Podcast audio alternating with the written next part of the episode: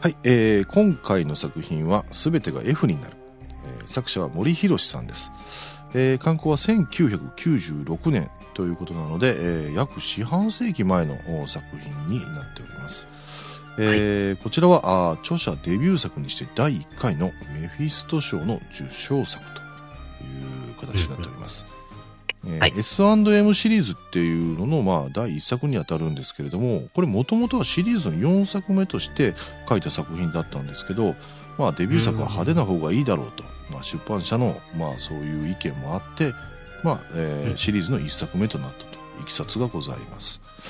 ではい。こちらの本作ですね、えー推薦文書かれた方があーすごいメンツなんですよね、えー、綾辻さん、えー、阿比子さん、はいのりずきさん有栖川さんというねもう新本格の まあもうすごい四天王じゃないですけどあのかなりの上の方ですよねあのそうそうたるメそうですねンツの方に推薦文を書いてもらってデビューしてるっていう形です、うん。まあ、かなり期待が大きかったっていうのもあると思いますし、まあ、この新本格のお方々に、えー認められてるっていうことだったのかもしれませんね。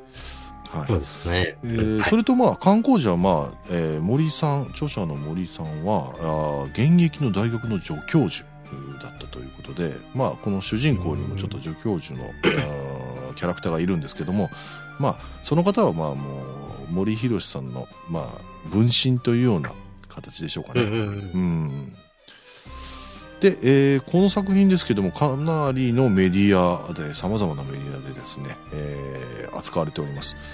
まずねこれがゲーム化が2002年で同年うん。漫画化もされてます。で、えーうん。2014年にはドラマ化もされてますね。で、えーあと2015年にはアニメ化もしてますねえーこれはまああー本作とあとまあ他のシリーズなんですけど四季シリーズですね、えーこれを合体させたような内容になってるということで、えーまあ、かなりまああのーなんでしょうね。映像向きな作品だったっていうことでしょうかね。これだけまあメディアで取り扱われるのはね。えーまあ、じゃあそれではまあ理系ミステリーというね、えー分野を作ったあーこのお作品について談義していこうと思います。よろしくお願いいたします。お願いします。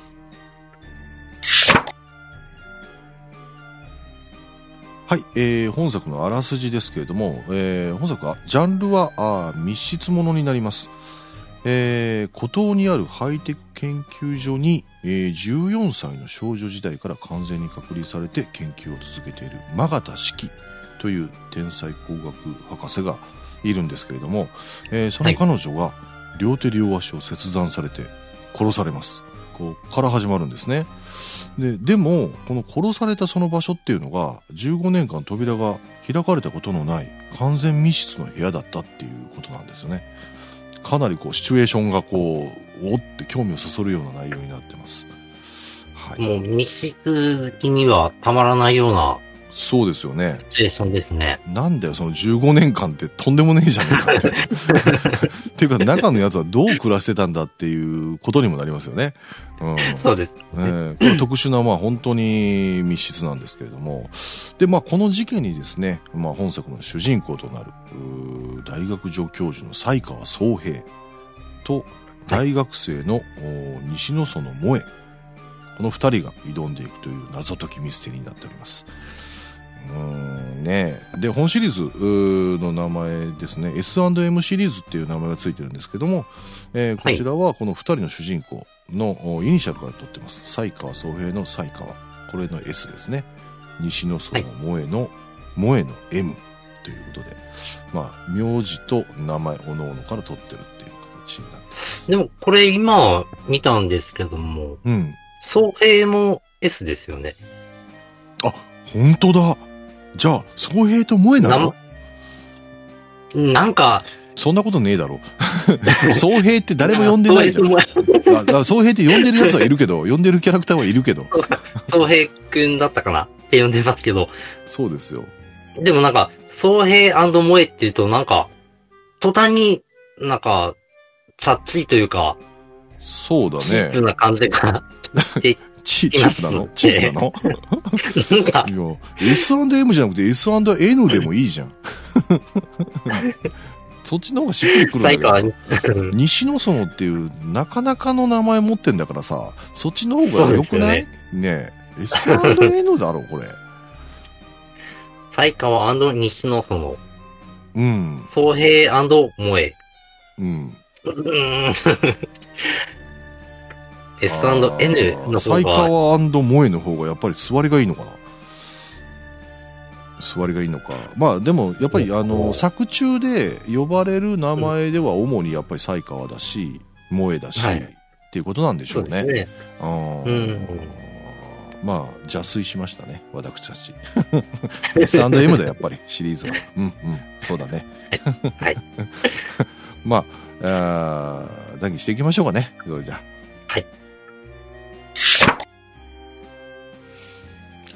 はい、えーこの作品何が面白いのかというところなんですけど、まあ、あの、この作品って、そのハイテク研究所ですよね。この研究所では各自に部屋が与えられてるんですけど、まあ、その部屋で生活しながら働いてるんですよ、みんなが。で、はい仕事のことで何か用事があったりとかすると、まあ、職員同士はもうチャットとかでやり取りしたりするんですよ。これってそんな今の時代で言うと違和感なくないですか？そうですね。なんか26年前の作品にしては、うん。全然、うん。それこそコロナあってからは、こんなスタイルじゃないですかね。そうですよね。本当にうん今の勤務スタイルにものすごく似通ったような形っていうことで、うんうん。まあ、四半世紀前の作品なのに、本当に違和感がないっていうところがすごいですよね。こういうところが。ねまあ時代を先取りしてるというか。で、しかも、ソーシャルディスタンス完璧ですよね。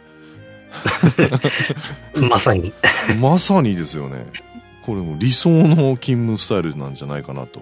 ね、同じ建物の中に、うん、いながら、あの、直接会うことはあまりないっていう形ですからね。うん。で食堂もないっていうことですからね。そうですよね。で、24時間、あの、勤務はどの時間にしてもいいっていう感じですもんね。だから、うん。うん、すごいよね。給料形態って ね月給ってことだよね。だから。っ ていうか、いや、あれなのかな？年俸じゃないですか年ね。俸か。年俸スタイルか。うん。になるかもしれないね。でも、なんか作中で結構、なんか、あのーまあ、結局口座にこう、使うことがないから、外に出ることがないから、なんかた、溜まってくとか言ってたじゃないですか。だから、その辺、ちょっとこう、森博さんとしては、月給にしてんじゃねえの？だって数年間でみたいな感じじゃなないですか。なんか話あったとしても。なんか何十年も勤めるっていうような感じじゃないですもんね。なんか話の中でもね。だからなんか。定年も40代、45だか、40歳だかね。でっていうことですもんね。だからイメージで言うと、だから年間でドーンって来てるのであればですよ。あのーだったらなんかこう、減らないっていう表現するんじゃないでしょうかね。あの、増え続けるっていうよりは。あうん、なんかそういうイメー確ジ。ね、やっぱりだから、徐々に増えて、どんどん増えていくんだっていうと、なんかその増える回数が多い方が、そういう風なニュアンスにしそうですよね。あ、そうですね。逆に言ったら週休、週休じゃないのかな？アメリカンスタイルそこまで、そこまで細かくないと思いますけどね。でも、まあね26年前っていうと、うん。その年俸制っていうことも、そんなに、まあその日本国内で浸透していない。欧米でもどうだったかわかんないですね。その辺どうなのかな。うん確かに。国内だと、例えば、そのプロ野球選手とかうんうん。は年俸っていうのは昔からあったそうですよね。スポーツ選手がそういう感じですよね。うん。うん。そこら辺だけで、その、普段働いてるそのサラリーマンとか研究者うんそういう年俸制みたいなのを取り入れてるのかっていうと、ちょっと、わかんないですけどね。ね26年前っていう。うん勝手にだからそのちょっと増え続けるっていう表現だったんで、あうんまあ月々なんだろうなと思ってました。う んまあちょっと真相は闇の中です。えー、ということでですね、まあそういうまあ勤務スタイルもまあすごく違和感がないっていうのもあるんですけど、あとはまあやっぱりその死体登場のインパクトですよね。こうででーんっていうね。両手両足ね、なんかこのウェディングドレスをまとった、両手両足切断された死体が出てくるわけじゃないですか。しかもロボットになって。うこうんかなりのインパクトありますよね。ね映像向きっすよね、ここは。かなり。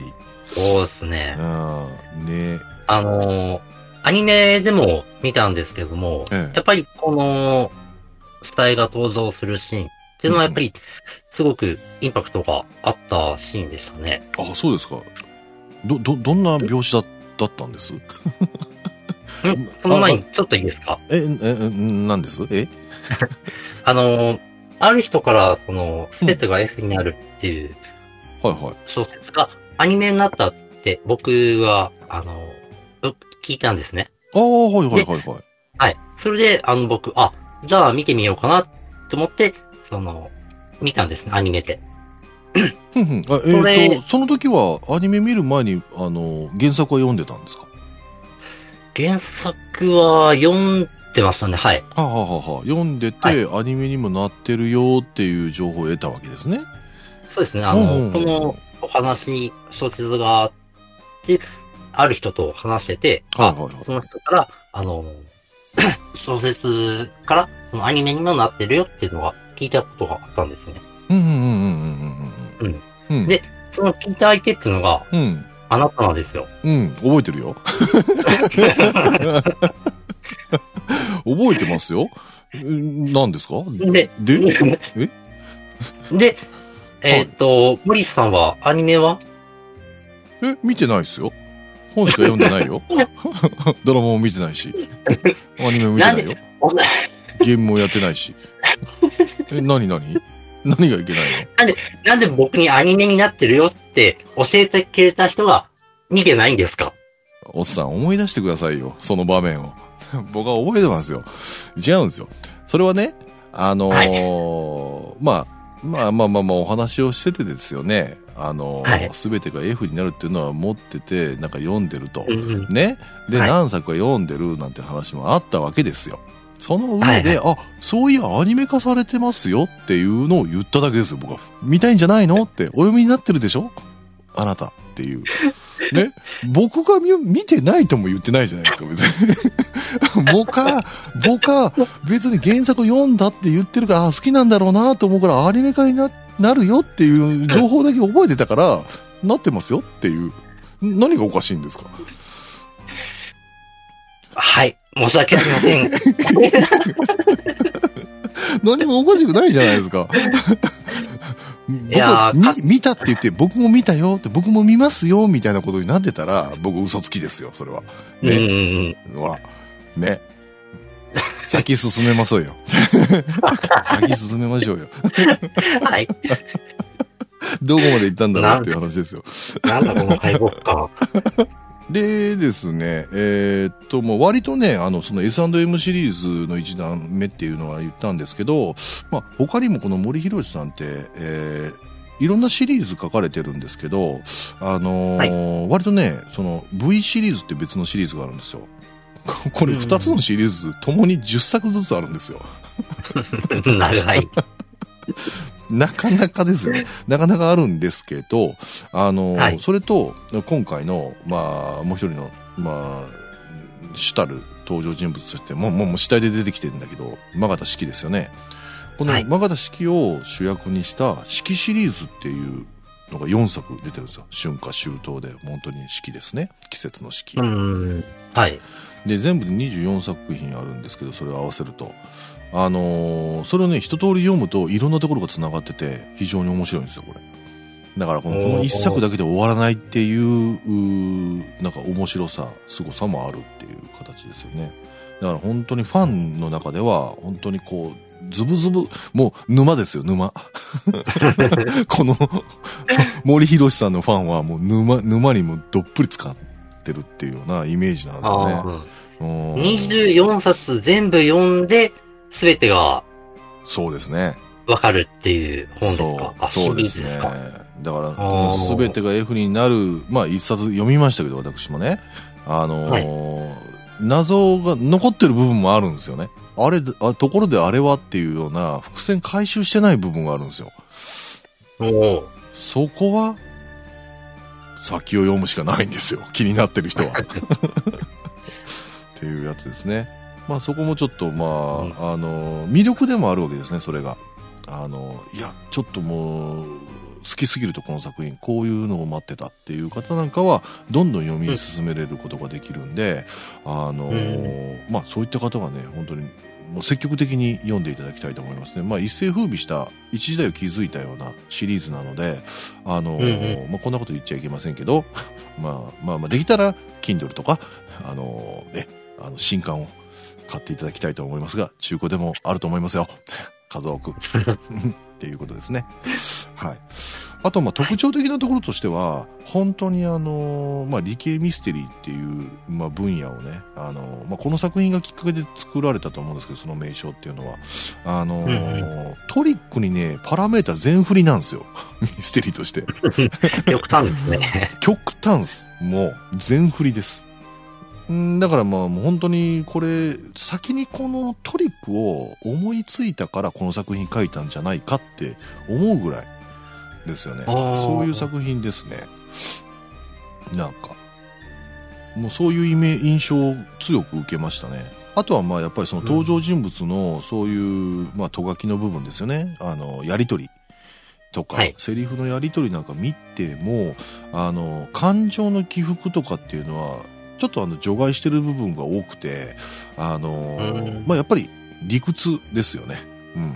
あのうん。起こったことに対してこうこうこうだからっていうような説明のような状況説明のようなセリフなのに状況説明みたいな、うん、そういう部分が多くてやっぱりそそこも含めての理系ミステリーっていうところなのかなと。研究所っていうその、うん、まああの背景もありますけどね、うん。う。うんん、全てひっくるめて理系っぽいなっていうあの感情の起伏みたいなものは文系寄りじゃないですか。そういうところははい。極力排除してるっていうような印象を受けますね。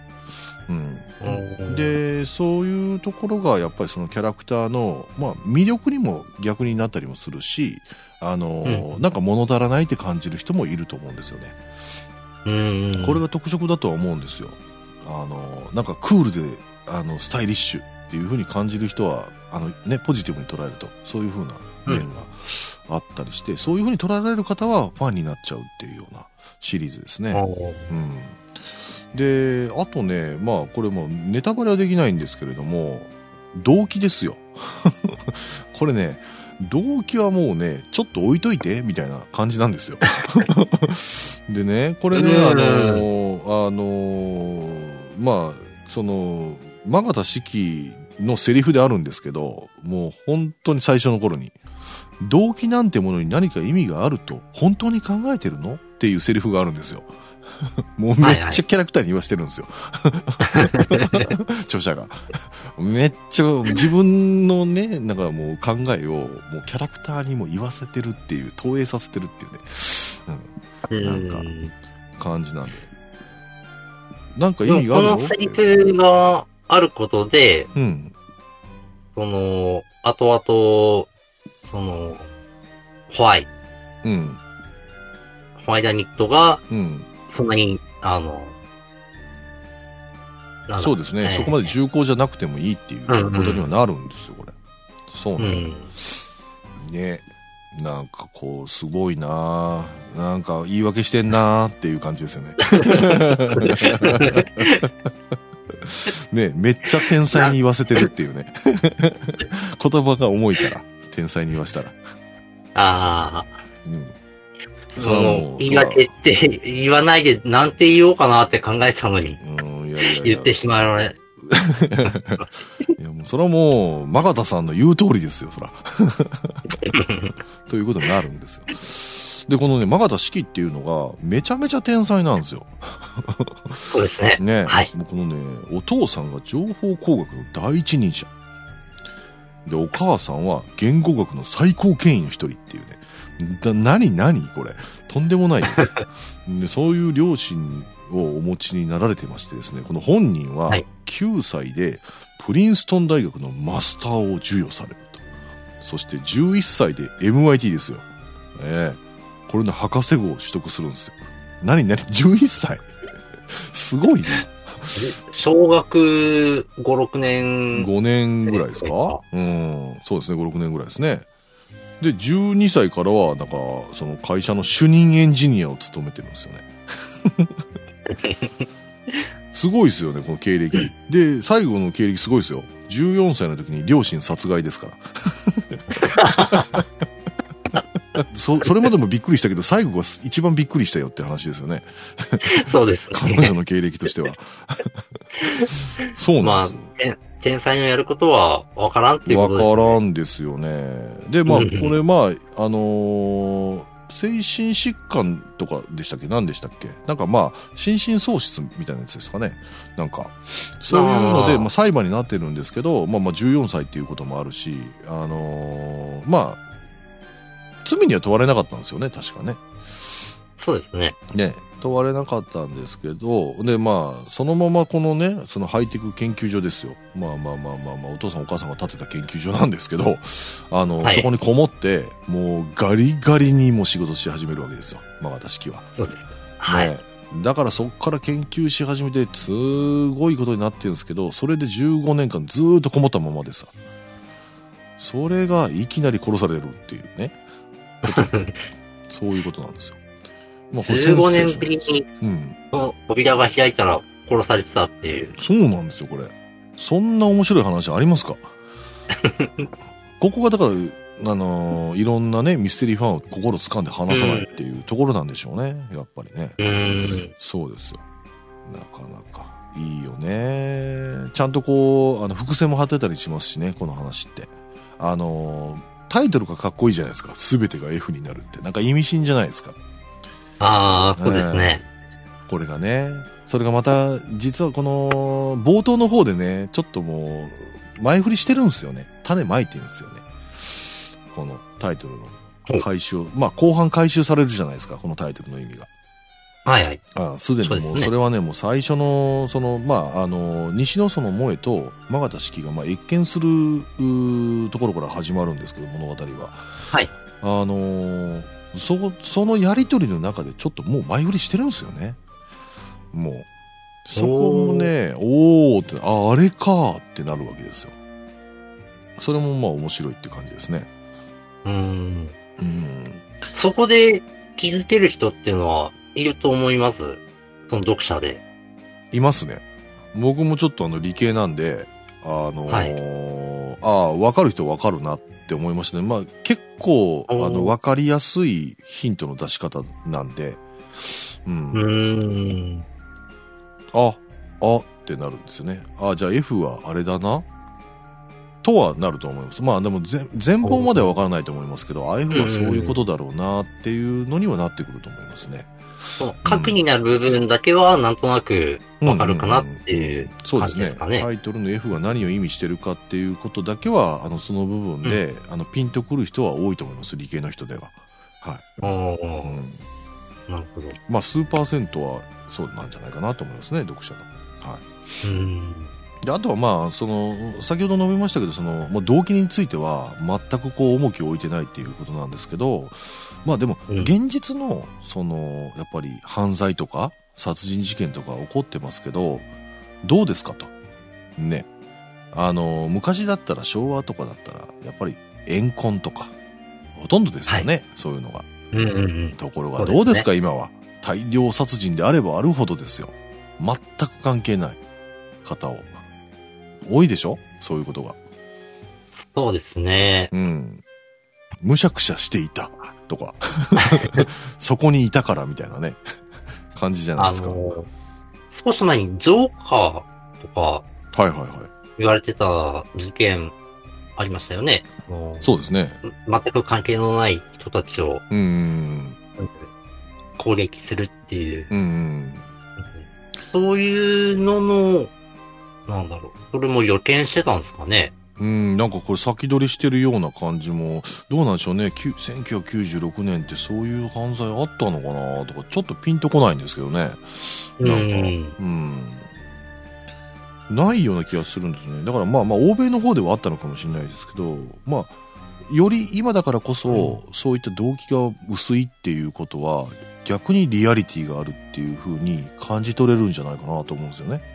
うんそういった意味でもなんか先取ってるのかなってこの作品は思いますね。そうですよね。うそん。の、26年、本当に26年前の作品なのかなって思うところが、ちょいちょい出てくるんですよね。うんうん、そうですね。今、今現在でも通用するっていうか、今現在が、で通用するみたいな。そう、初めてもう時代が追いついたって感じですよね。だから、うんうんううんん。それは、そういうのはちょっとすごく感じますね、この作品読んでて。うんそうですよね。先取り感してる方が当時読まれてた方は本当になんかこう近未来の世界をだからちょっと SF っぽく感じてる方もいたかもしれませんねこの作品う。はうんんのような気がしますね今だったら今読めば全然あのすんすんなり受け入れれるんですけどね特に何がすごいとかあこんなことになってるよねとかっていう形。で受け入れれるんでね。あとはね、あの、そうですね、その、まあ、セリフなんかのそのね、話のやり取りなんかも話触れましたけど、あの、まあ、作者がね、あの、観光当初はもう書かれてた時は、まあ、助教授と、実際のね、大学の助教授だっていうこともあって、この西川総平ですよね、主人公の一人。えーはいこの方も助教授なんですけど、常にこの分身ですよね。あの、西川が言ってること、考えてること、っていうのは、多分、おそらく当時、えー著者が考えてたようなことを考え、ね、思ってたことなんかを言わせてたんだろうなっていうふうにして僕は読んだんですけど、おっさんどうですか、うん。えーっと、その、才川、あ、その助教授、うん二人とも助教授っていう、その情報を知らなかったので、ええうん。まあ、変わった人、変わった助教授っていうあなるほどね。うん印象しかなかったですね。なんかこう、助教授になったがために、いろんな会議に出て、いらん時間使って、みたいな、なんか研究学学して、ななんもそんなのなんか合理的にやりゃいいのに、わざわざ現地を赴いて、みたいな、ちゃんとやってますよ、みたいにしなきゃいけないとか、あの、うんそんな考えあるじゃないですか。で、あの、はいこのハイテク研究所の、その、研究員たちの勤務スタイルを羨ましがったりとか、ね、はい。ああ、自分が若かったらこれやってたよなとか、この、うん喜んでやってたなみたいなのとか、だから憧れみたいなものの形ですよね。その当時の。森森博さんの、その理想郷みたいなものが、この、マガタ式が勤めてた、このハイテク研究所だったんじゃないのかなと、理想郷というか。それを作ったんじゃないかなと。物語の中だけですけどね。うんうんうんうん。まあ今となってはね、そういうこともできるわけなんですけど。うんはい。ねえ。なんかそういうふうにもちょっと思ったんですけどね、読んでるうちに。うんなんかそういうふうにして、まあ読まなくてもいいんですけど、私はなんかそういうふうに読んだ方が面白かったんですけど。うんうん作者の気持ちを含めて読むってことですね。そうですね。ああ、森さんこんなこと思ってたんだろうな。96年ぐらいはって。まあ、い今はね、まあ大学辞められてて、まあ、まあ、もう、もうはいね、作家さんとして活動され、まあ、だいぶ以前からされてますんで、まあ、あの、自由になったんだと思うんですけど、まあね、自分の部屋にこもってね、あの、創作活動をするっていうような、その、理想のスタイルになったんだと思うんですけどね。うん。うんなんかそんなことも思いながら読むと、ちょっと感慨深いなぁなんて思ったりもしますね。おーなるほど。うん。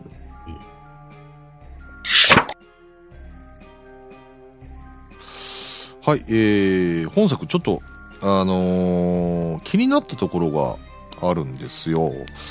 で、僕ね、ちょっとあの、その主人公の二人の片方です。西野荘の萌え。はい。これ、なんかちょっとこう、鼻についたんですよ、このお嬢様キャラが。ほうほう。うん。なんかね、その、まあ、その金に物言わせて、その結局、まあ、マガタ式とこう、謁見したりとかしてるわけですよね。はい。でそう、ですね。で、ちょっと、サイカさん好きなんですよね、萌えが。で、うんちょっとこう、気を引こうとする行為で、で、その、研究所に、あの、マガタ式に会いたいってサイカは思ってるんですよね。直に会ってみたいな、みたいな。うんじゃあ、ちょっと私できるわよ、みたいな感じでね、動こうとするんですよ。島に行くんですよ、その研究室のある。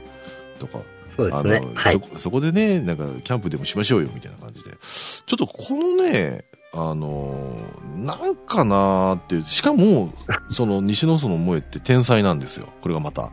そうですね。うん。で、まあ、はいその、マガタ式が、まあ、いっちゃん上の天才ですわ。で、次にはい才川宗平が来るわけですよ。で、西野園萌えがその次に来るわけですよ。この3人めちゃめちゃ天才がいるんですよ。はい。うん。その中で一番下なんですね。だから、この主人公2人ですよね、S&M。あの、2人とも天才なんですよ。はい。そうですね。これ、2人とも天才にする必要あったのかななんて思うんです。で、まうん。あ、どうぞ。いや、それはね、あの、まずまあ、その、萌えが天才だって、もう読者にちょっとね、アピールししたいわけですよ。著者としてはね。だから冒頭から式と萌えの、その、やりとりの中で、3桁と4桁の掛け算、いきなり式から問題出されるんですよ。で、素早く萌えは答えるんですよね。で、はあ、この人たちこれ頭いいんだなっていうイメージをそこで植え付けるわけですよ。読者にですね。読者にですよ。うん。はい。なんですけど、今思えばですよ。今思えば、インド人だったらできんじゃねえの？これ。できると思うよ、これ。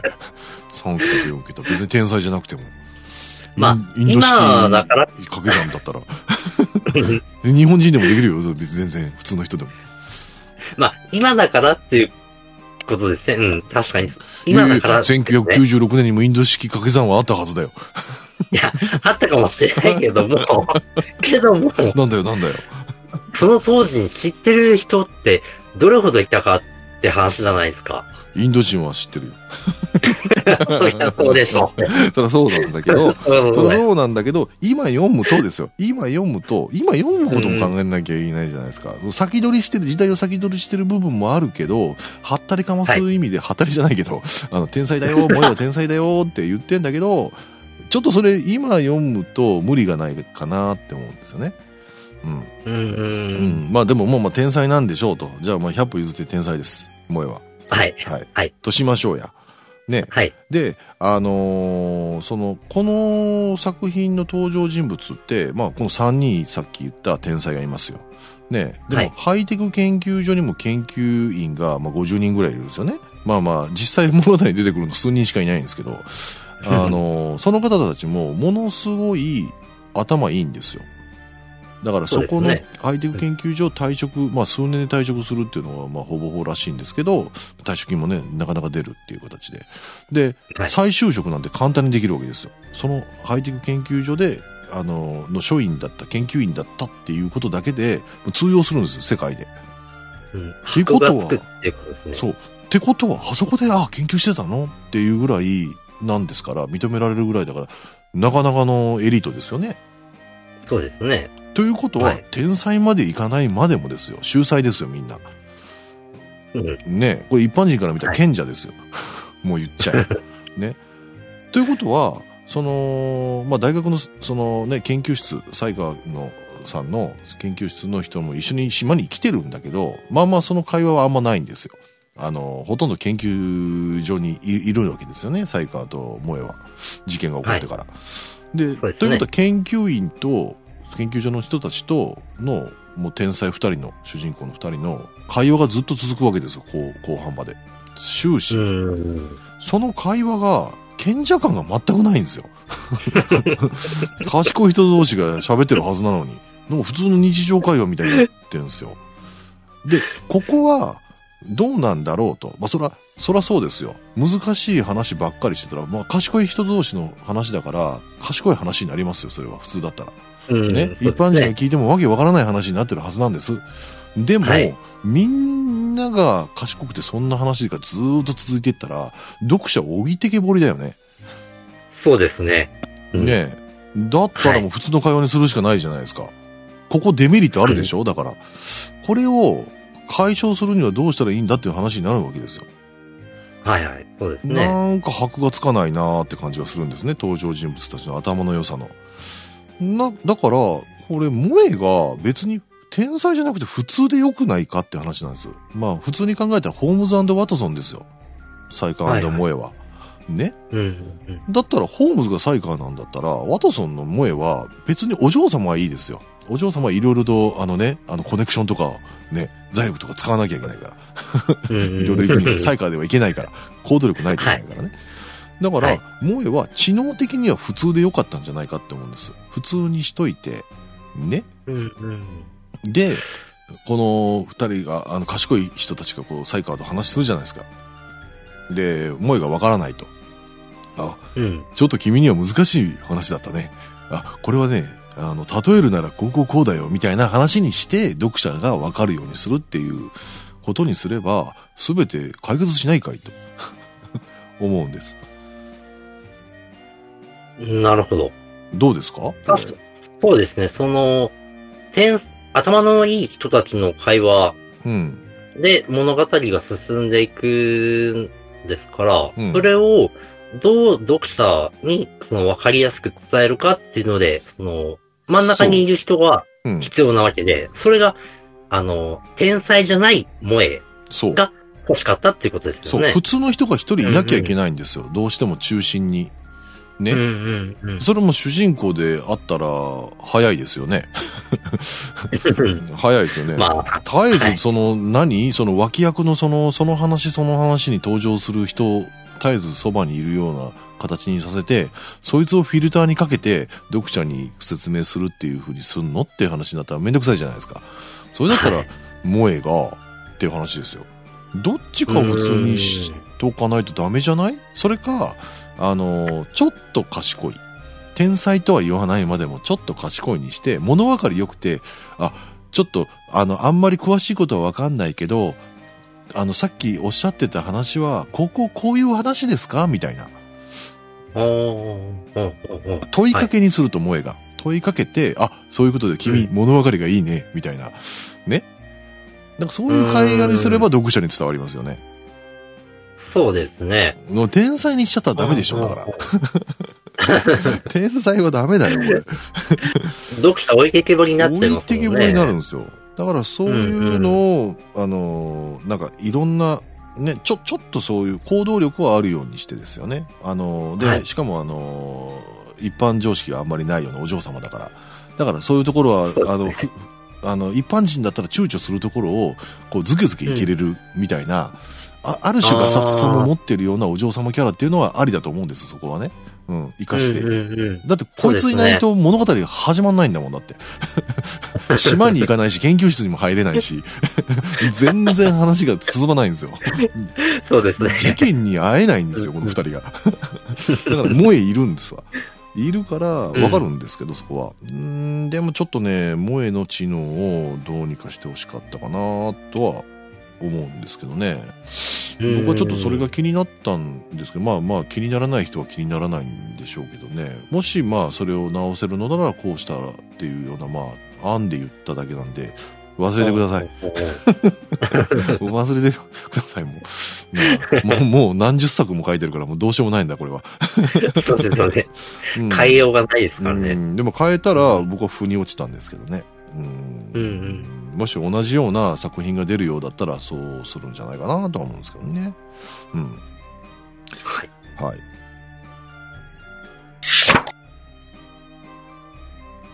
あとはね、そうだな、なんか、やっぱりキャラクターの、その、まあ、セリフ、まあ、これ、諸刃の剣なんですけど、魅力にもなってて、えーその登場人物の感情みたいなセリフはそんなに少なくて、あの、んものの考え方みたいなものが、こう、まあ、セリフになったりだとか、あーまあ、はい描写の説明とかでも出てくるんですけど、あの、そういうのって、こう、クールなイメージが出ますよね。まあ、そうですねあとまあ、お利口さんに見えますよね。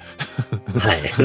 ということで、それが、こう、あ、グッとくる方は、やっぱりファンにもなるしってなるんですけど、自分なんかはやっぱり、もうちょっと人間味出してほしいなとか、とはちょっと思うんですよね。まあ、欲張りさんなんだとは思うんですけど、自分が。うん。だから、だから、登場人物にあんまり感情移入できなかったんですよ。自分はね。うん、なんかこう好きなキャラクター誰って言われてもうーんっていう感じになっちゃったかなっていうのがあるんですよねうんあモさんどうでした？そんなことなかったです頭のいい人たちが物語を進めていくっていう。うんうんうんで、そこで、その、一番の魅力っていうのが、その、マガタ博士。うんうんあの、すごく、キャラが立ってて、その、いいなとは思いましたけどね。うんうんうんただ、話してる内容とか、その、事件の解決はい、に向けてのそのプロセスとか言ってる単語が、うん、ほぼほぼわかんなかったので、あの、調べなさいよ。その、カタカナ語がすごく多くて、それが、もう頭から、頭に入ってこなくて、その意味を調べるとか、そういうことも、しようとも思わなかったですね。ほ放棄しちゃったのでもうもういや、うんうん。単語の意味を分かったとてこの単語と単語をつなぐことができないかもしれないからもうやめたっていうことですよね。そうですね。ああ、はい。なるほど。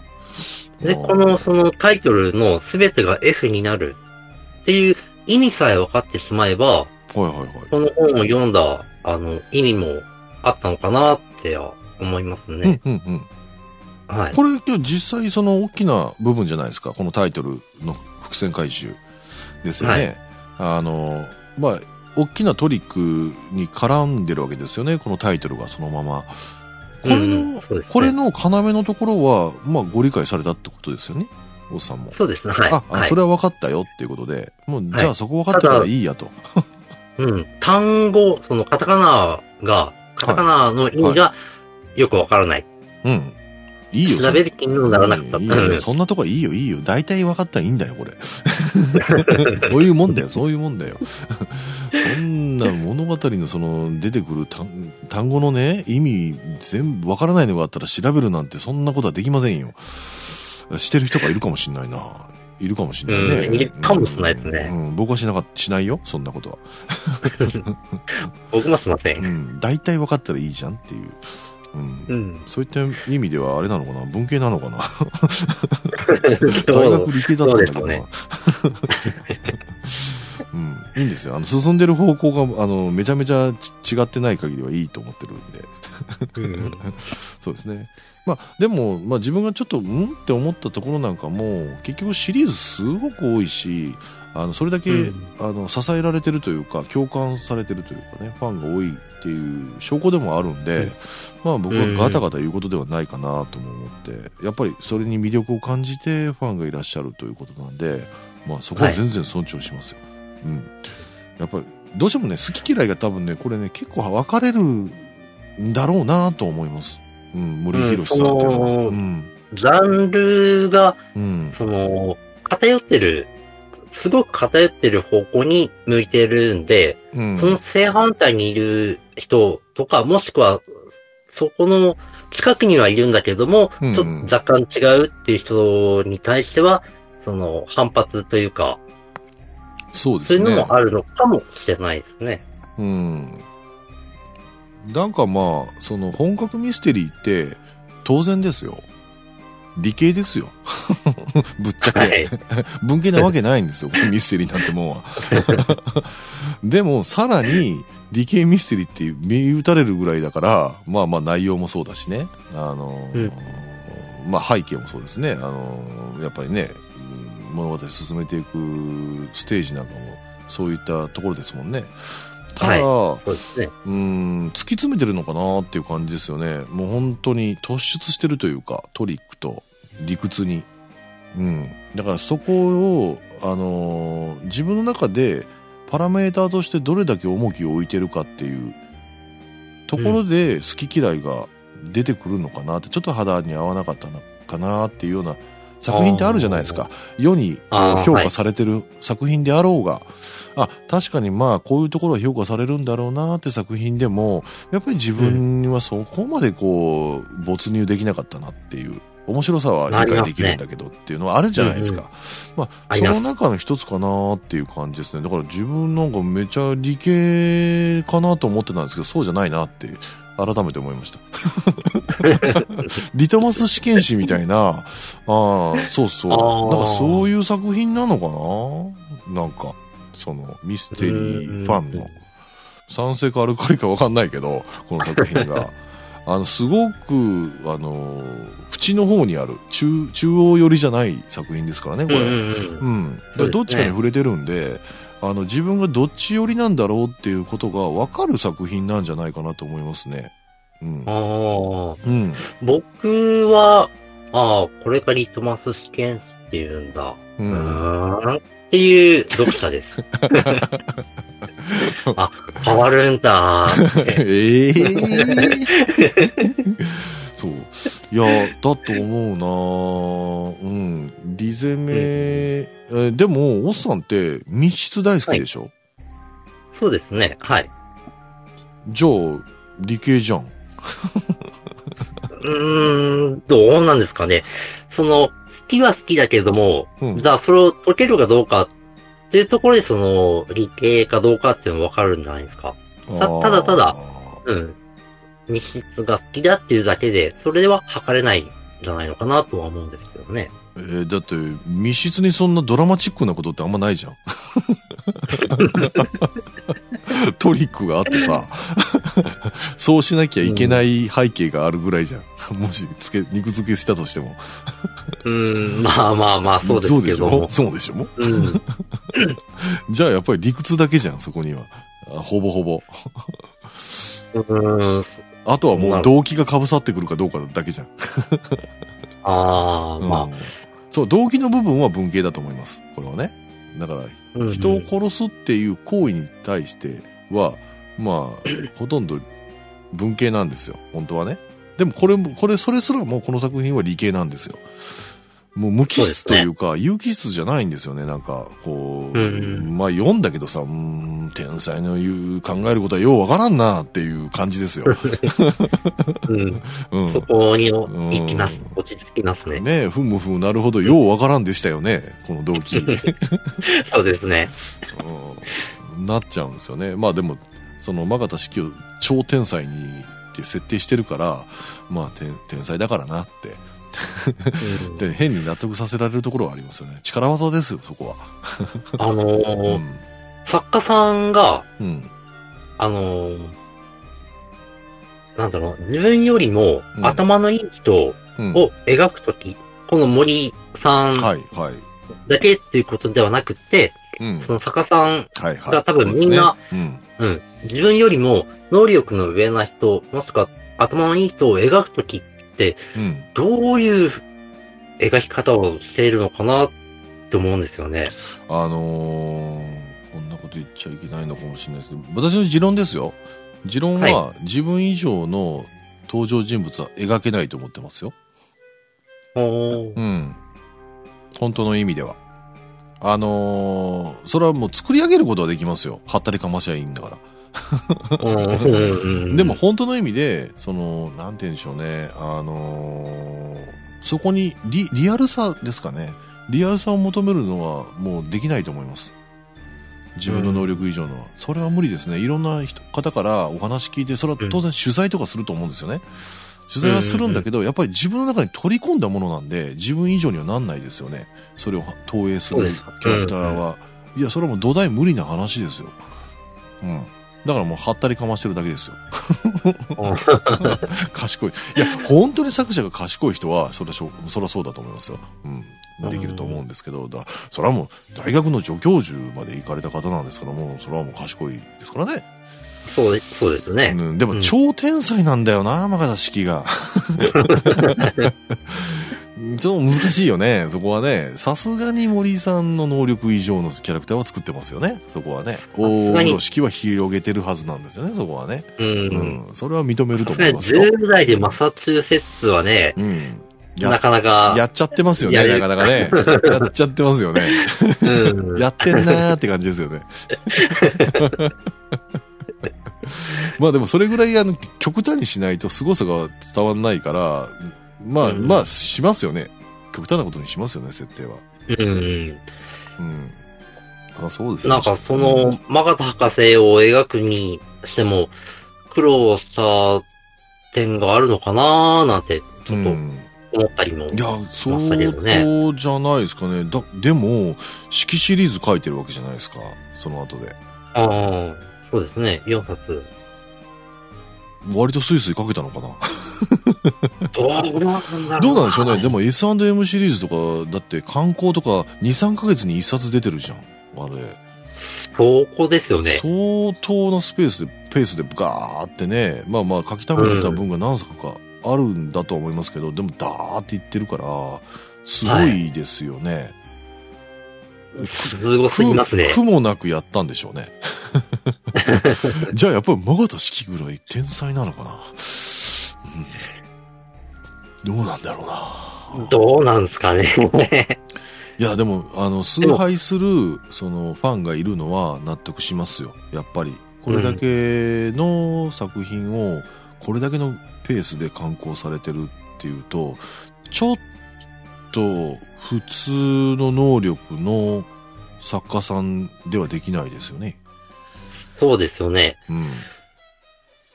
無理だなうん。うん。それもその短編集とかうんではなくて、ちゃんと長編で、その物語として完結させているうん一つの長編があるわけ。それを2、3ヶ月おきに、あの、出すっていうのは、うん。なかなかやれることではないですよね。うん、すごいですよね。筆が速いのはあると思うんですけど、あとはあのーふと思ったんですけどだからその、まあ、これぐらいでいいやっていいやって言ったらあの適当にやってるみたいになりますけどこれぐらいでまあ大丈夫かなって思うところがだから完璧主義者ではないんじゃないかなと思うんですよね。森博さんって。能力高くて、うん。あのー高いんだけども完璧主義者ではないんじゃないかなと思うんですよじゃないとこんなペースで書けるわけないもん。あの、やっぱりね、例えば、夢の旧作とか、ドグラマグラ出すために何年もずっと花目半冊持ってて、遂行に次ぐ遂行で最後に出したんだよ、あれ。そういう人もいるわけですよ。うんうんうん。うん。ね？そんなにまでししなくてもって思うじゃん。思うじゃんって。だって、多分ね、98%ぐらいまでは多分2年ぐらいで書いてたんじゃないかっていう感じですよね。あと残りの2%をどうにか煮詰めるためにみたいなことだったんじゃないかなと思うんですよ。だから、うんそ、の、森さんが思う、あの、能力で、まあ、80点、80点の作品を作るっていうのは、そんなに難しいことじゃないですね。自分なりの80点ですよ、それは。おっさんでもそうですよ。自分のはい私もそうですけど、80点のものを作るっていうのは、まあ、そこまで気張らなくてもっていうとこないですか？うん、まあまあ、確かに、ねそうですね。90点だったらちょっとね、あの、細部を確認しなきゃいけなくなるけど、80点だったらってなるじゃないですか。大体が合ってたら、大体80点じゃないですか。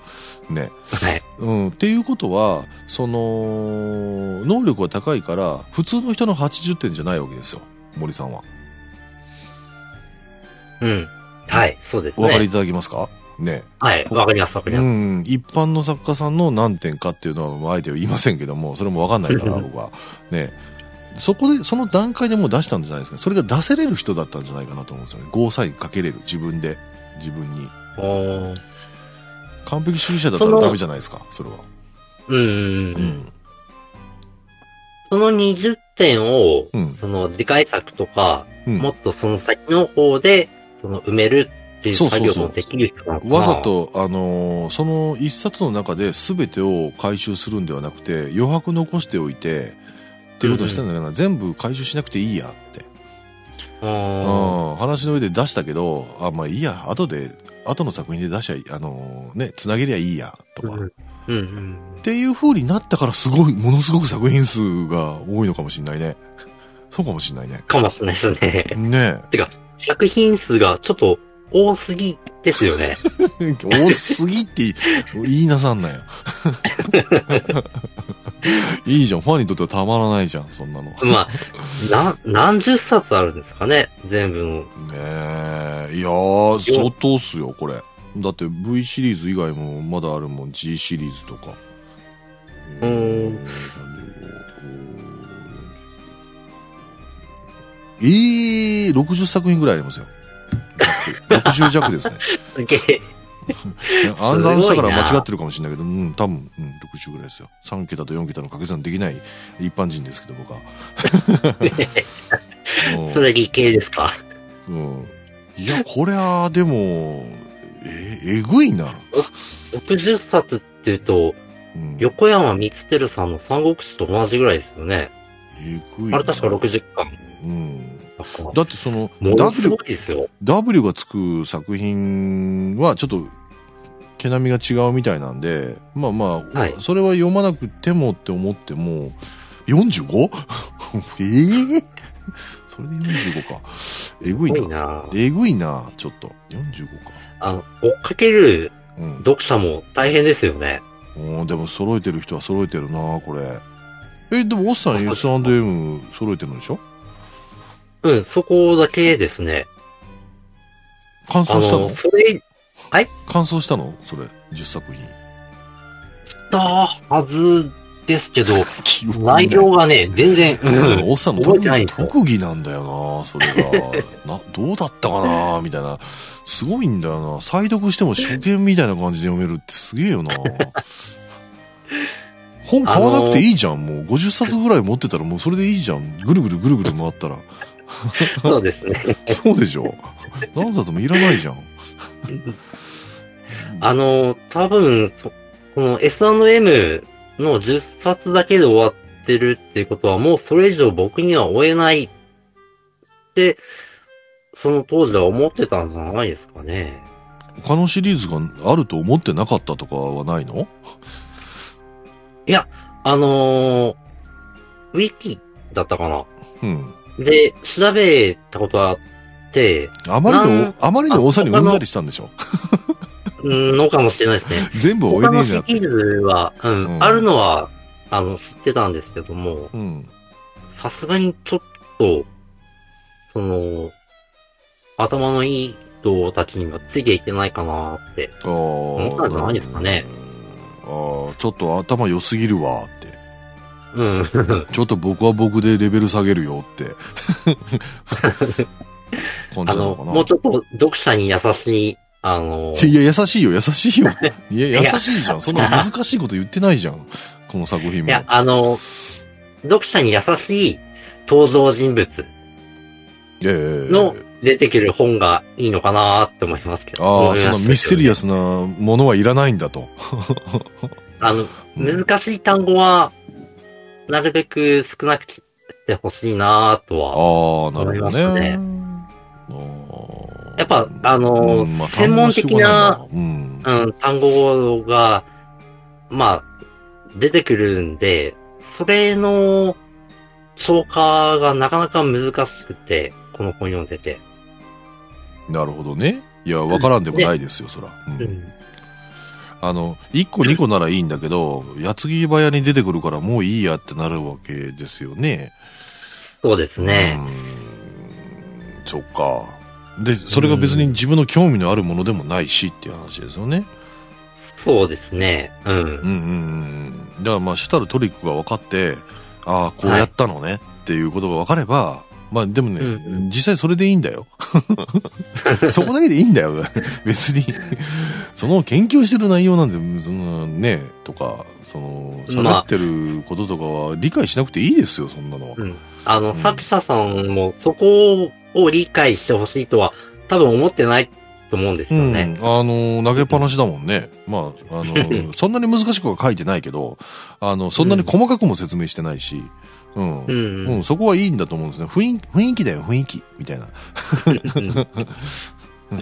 とこだと思うんですよね。うん。まあ、書きたいとこはそこじゃないし、実際。ううんうんだからいいのかなーって、いい、いい塩梅なのかもしれないですね。ちょっとそういう、あの、本当に理系寄りなものの考え方とか、あの、うん話し方とか、あやっぱりその思考回路ですよね。あの、表現力っていうものではなくて、あの、うん。どう、どういう道筋をたどって理路整然といけるかっていうことの方が大事な人にとっては、あのものすごくしっくりくる作品だと思うんですね、このシリーズって。うん。うんうんうんうん。あのー何を考えてどう動いたかっていうことはあんまりではなくて、真実はこういう風なことを辿っていったんだよっていうことが分かればいいっていう説明がちゃんとついてたらそれでいいっていう人なんかにはすごくこうマッチするような寄り添うような作品なのかもしれないですね。うん、そうですね、うん、もう想像するしかないけどね。自分なんかは、うん、きっとそうなんだろうなっていう感じですね。だからまあがっつり理系によった風なうんだから読書って違うじゃないですか。本来ちょっと違うじゃないですか。心のその揺れみたいなものとかそういうものを表現するのに文字ってあるわけじゃないですか、はい、言葉ってあるわけじゃないですか、それをまあ書き留めてるわけじゃないですか、はいだから、やっぱりそっちに重きを本当は置くんですよね。やっぱり読書って。うん、あの、はい、うん。だからちょっとこう矛盾するところではあるんですよね。そこではないところを、に重きを置いてるっていう。うん。うん、だからこそ理系ミステリーっていう形ですよね。ミステリーもともと理系なのに、あえて理系ミステリーってつけるところが、かなりさらに寄ってるっていうね、パラメーターが。うん。うんもう10段階だったら10なんでしょうな、きっと。うん。10まではいらないやって 僕はちょっと思っちゃいましたかね。まあでもただ、あの、まるっきりわからないこともないし楽しめたし、あのー、その、広く、はい、コアなファンもいるし、あの、そうじゃないファンでもついてくるっていうのは、意味は分かりましたけどね。やっぱりセンセーショナルな、その、トリックだし。うん、もう一発ですよね、これ。これすごいなと思いましたね。考えた時、俺やったって思ったんでしょうかね。でけたって思ったんでしょうかね。やっぱ、森さんも。うん。こういう、その、切り口っていうのかな？うん。とは、あの、これまであんまり僕は知らなかったジャンルだったので、うんうんうん、それはそれで、その、楽しく読め、読めたというか、新しい分野にちょっと足を突っ込めたのが嬉しいなとは思いましたけどね。うん、そうですね。うん。当時は多分四半世紀前だから今読んじゃうとこのトリックにかなり重きを置いた作品なんですけどあのそんなに衝撃受けないかもしれません若い方は。あーねで終わっちゃうのかもしれないですねこれはね。うんいや多分当時はセンセーショナルだったと思いますよ。みんな。うんうん、度肝抜かれるって。そえ、そう来る？みたいなうん、驚いたんじゃないかなと思いますね。だからそのゲーム化とか漫画化とかドラマ化うん、そうですよね。いろんなところに、うん、派生していったんじゃないのかなって思いますからね。強いのが、その全てが F になるっていうタイトルですよね。タイトルに帰結するっていうね、トリックが。トリックのその、まあ、あの、一端をね、なしてるわけじゃないですか、このタイトルは。はいはい。はい、そこがかっこいいじゃないですか。理屈じゃないんですよ。ああっていうタイトルの意味が分かった時に、ああっていうのが良かったんでしょうね。気持ち良かったんでしょうね。多分。ああ、かもしれないですね。その気持ちよさが、理系じゃない方が気持ちいいって思っちゃうんじゃないかなと思うんですよね。その、ピンと来てないから、ああ、そういうことかっていうね。うん。だと思いますね。いやまあでもね、だから、興味ある方はね、この一冊本作お読みになられて、ね、ぜひぜひね、あの作品はたくさんあるんで、シリーズは。ええ、うん、森博ワールド広がってますからね。も うガンガン読んでいただきたいとは思いますね。うん、沼にはまってほしいと。はまりますよ。これは片足突っ込んだらもう、もう抜けませんよ。もう抜けれませんよ。もう片足も行くわけですからね、そこに。前進するわけですからね。するしかないんですよ。だって、その片足はもう抜けないんですから、もうだって。そうです。そうですよ。もう、もう、もう、ズブズブになった方がいいと思います。ぜひぜひ。えー、はい。はい。